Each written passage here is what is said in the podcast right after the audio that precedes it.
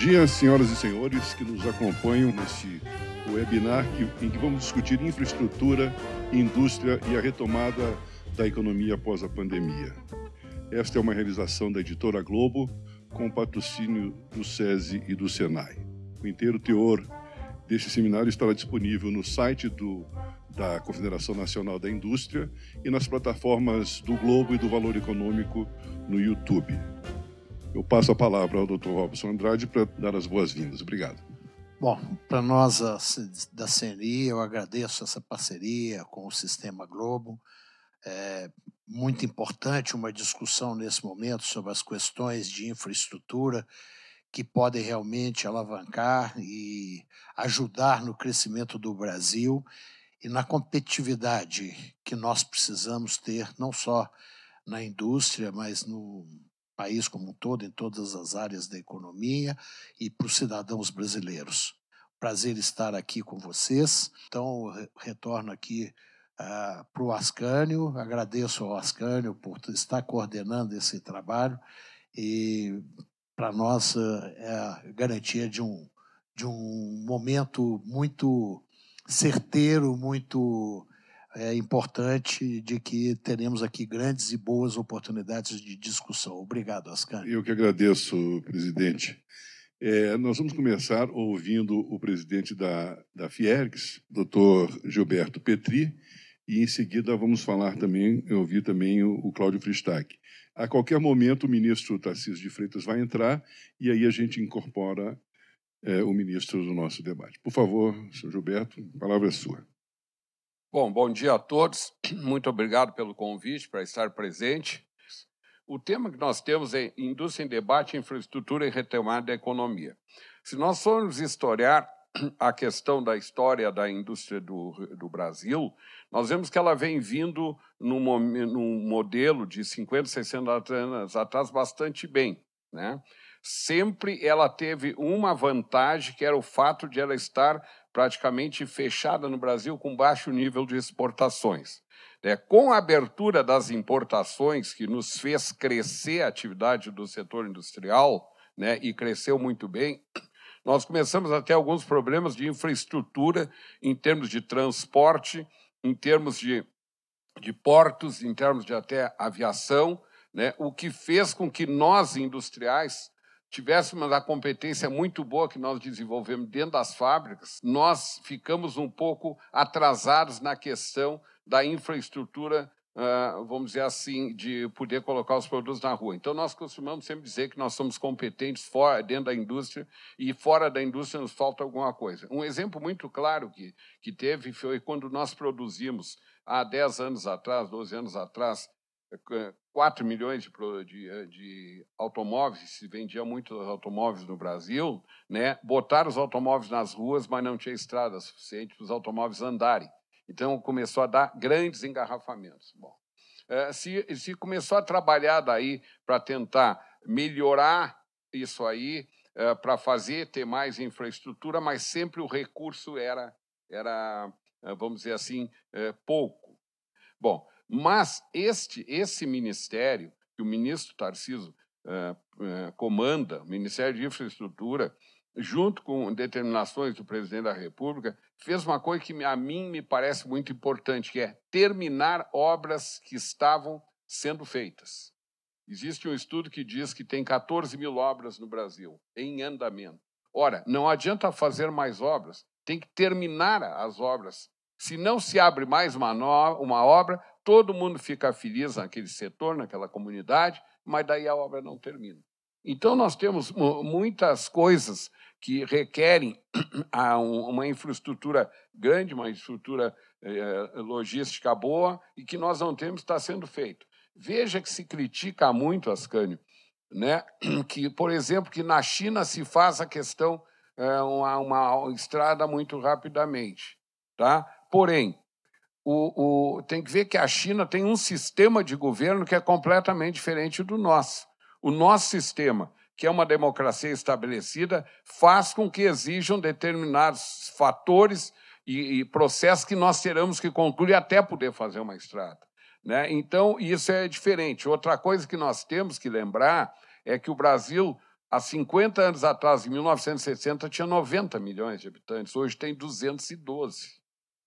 Isso, é, isso faz com que precise mais casa, mais escola, mais hospital, mais pontes, mais é, estradas, né? mais uh, tudo, enfim, empregos e tal. Isso sempre tem que ser levado em conta uh, pelas pessoas. Mas eu penso, e não querendo me estender, que isso aí está tendo tudo sendo olhado para o governo.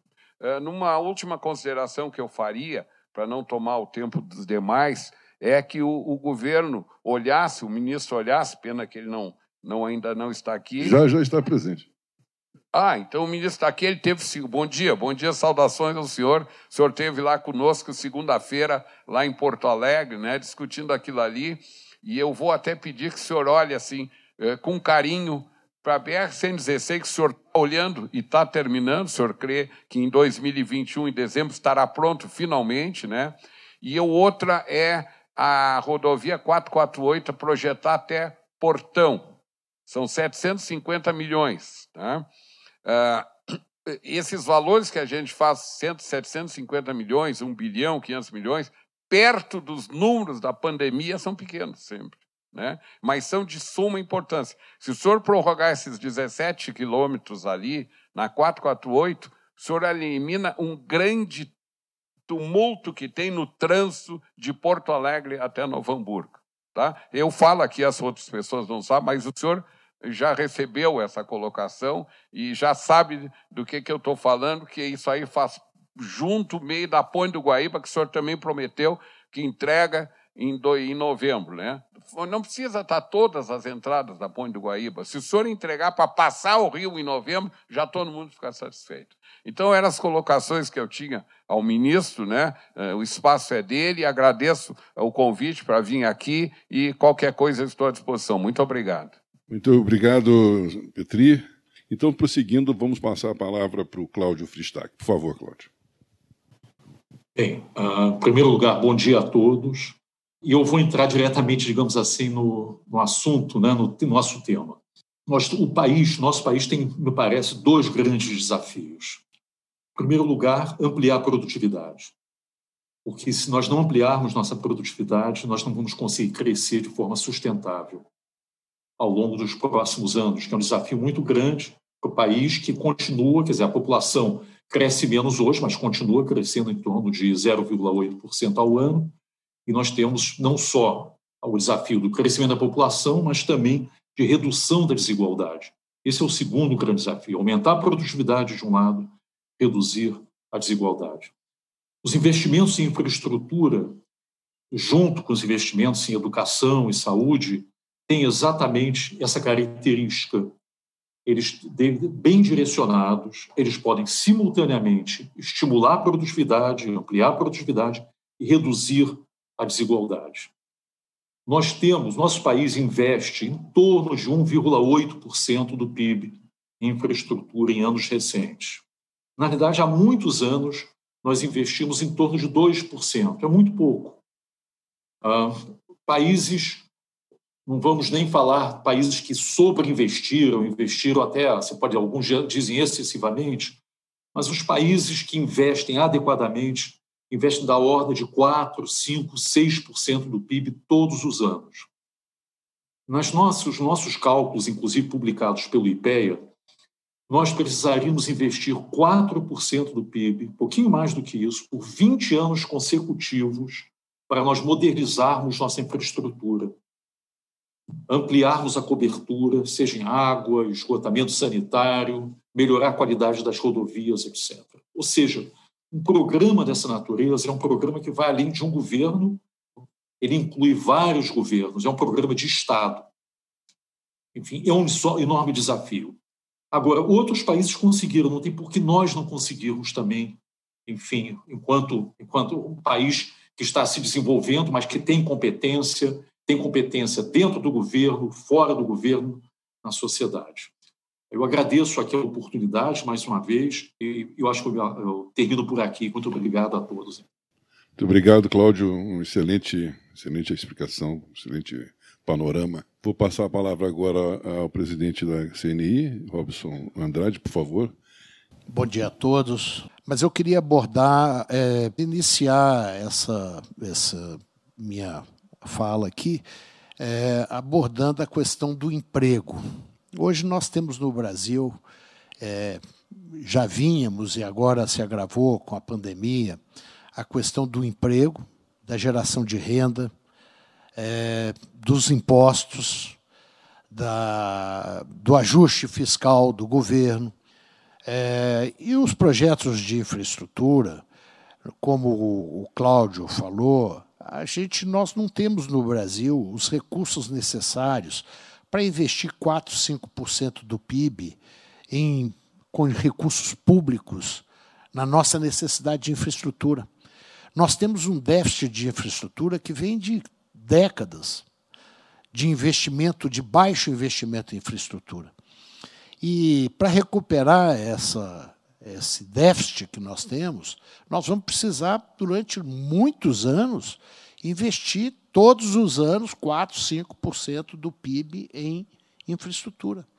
E esse investimento em infraestrutura, esses 4, 5%, só vai ser possível nós realizarmos com recursos é, com recursos financeiros de investidores privados brasileiros e investidores internacionais. E para nós atrairmos os investidores, sejam eles brasileiros ou internacionais, nós precisamos tornar o país competitivo e tornar o país seguro. Porque nenhum investidor coloca os seus recursos em projetos onde não tem o retorno esperado ou a possibilidade de um retorno adequado. É, um prazo, investimento em infraestrutura, normalmente o retorno vem com 20, 30 anos, não são projetos de retorno imediato, mas você precisa de ter segurança jurídica, você precisa saber que as agências reguladoras estão desempenhando o seu papel, o papel de uma agência reguladora é dar segurança ao mercado com relação aos investimentos que você vai realizar. Então, esse é um ponto fundamental. Então, esses investimentos que nós temos a possibilidade de atrair, por exemplo, o setor de ferrovias, o ministro está com um excelente programa que nós realmente temos que colocar em prática, de ligar o norte ao sul, o centro-oeste ao Rio de Janeiro, para que possa fazer a exportação de produtos de uma região tão importante para o Brasil. Então, nós realmente temos um atraso histórico que, felizmente, a gente está vendo que o ministro tem tomado uma posição muito firme, dedicada, de nós recuperarmos esse atraso que nós temos. Então, os investimentos em ferrovia e esse projeto que foi feito, ele abrange todas as obras, principalmente aquelas que estavam paradas, paralisadas. E tenho certeza que o Brasil tem grandes possibilidades de atrair investimento externo, desde que quem está lá fora olhe para o Brasil e fale: eu posso investir ali. Muito obrigado, presidente Robson Andrade. Boa explanação. Vamos passar agora a palavra ao ministro Tarciso Freitas. Muito bem, a palavra é sua, ministro. Obrigado. Bom, bom dia, Primeiro, quero dizer que é um, uma alegria muito grande estar aqui, é uma satisfação. E queria cumprimentar o Ascânio Seleme, né, nosso moderador, mediador, uma, uma, alegria muito grande estar com você hoje.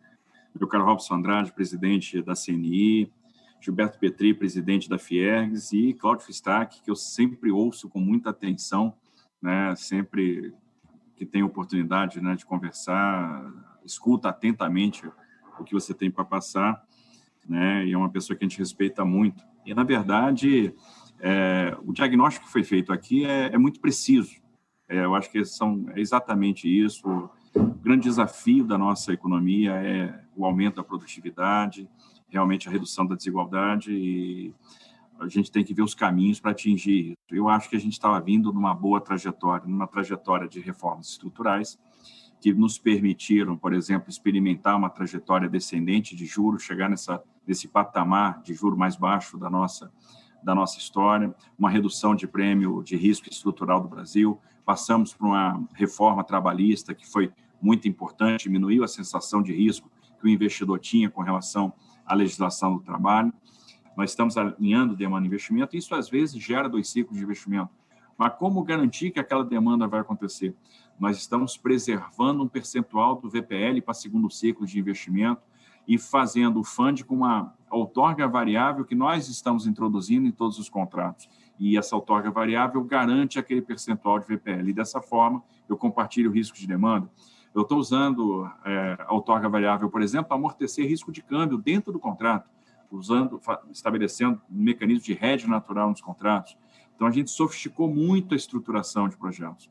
Né? E, uh, obviamente, uma discussão, uma discussão regulatória agora que a gente trava com o TCU, e a partir do momento que essa questão regulatória for superada, vira máquina de salsicha. A gente vai começar a ter projetos saindo do tribunal com muita velocidade e isso vai fazer com que a gente atinja a nossa meta de fazer uma quantidade bastante grande de leilões.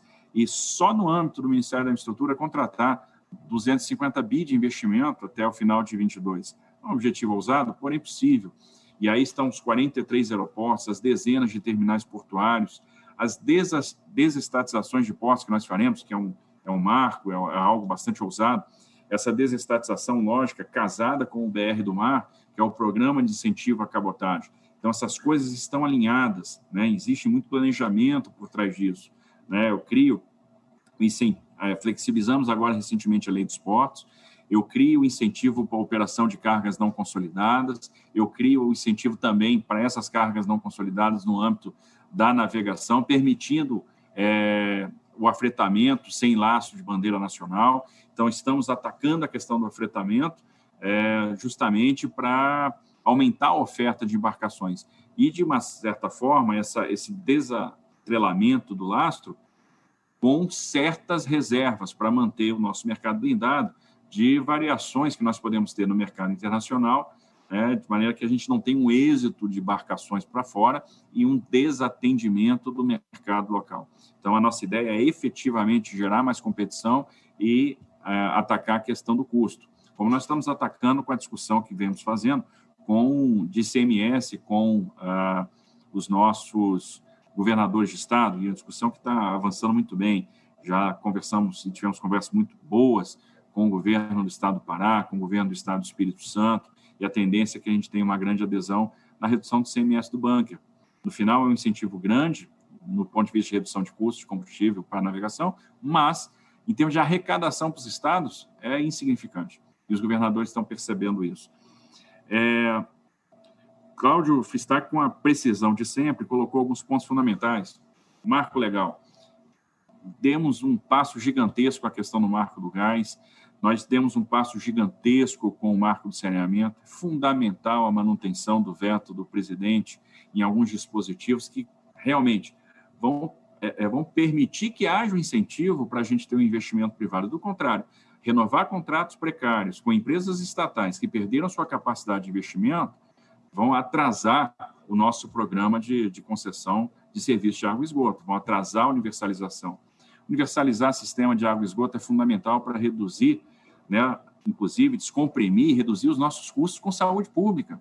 Se a gente investe na educação básica com o FUDEB, investe em saúde pública, né, com a repercussão que nós teremos do saneamento, a gente já começa a ter as condições para pensar numa desvinculação de orçamento da União. E essa desvinculação de orçamento da União vai abrir o espaço fiscal para que a gente possa fazer mais investimento público. E é por isso que eu estou extremamente otimista é, com o que virá. Eu acho que nós estamos dando passos corretos, né, passos firmes na direção correta, para atacar os problemas que corretamente também foram diagnosticados. É, estamos ouvindo muito o mercado e crendo muito que o brasileiro é competente, o brasileiro é criativo e estamos dando soluções criativas para fazer o um investimento dentro da nosso, do nosso cenário de recessão fiscal. Então, agradeço aí a oportunidade e aí vamos para o debate. Muito obrigado, ministro. Excelente sua fala, seu diagnóstico é perfeito. Muito obrigado, ministro. Obrigado, senhores, pela participação. Obrigado especialmente ao internauta, é, lembrando que é, as plataformas do Globo e do Valor Econômico no YouTube terão o inteiro teor desse seminário disponível para os senhores. O site da CNI também terá. Esse seminário foi uma realização da Editora Globo, com patrocínio do SESI e do SENAI. Bom dia ou boa tarde a todos. Muito obrigado.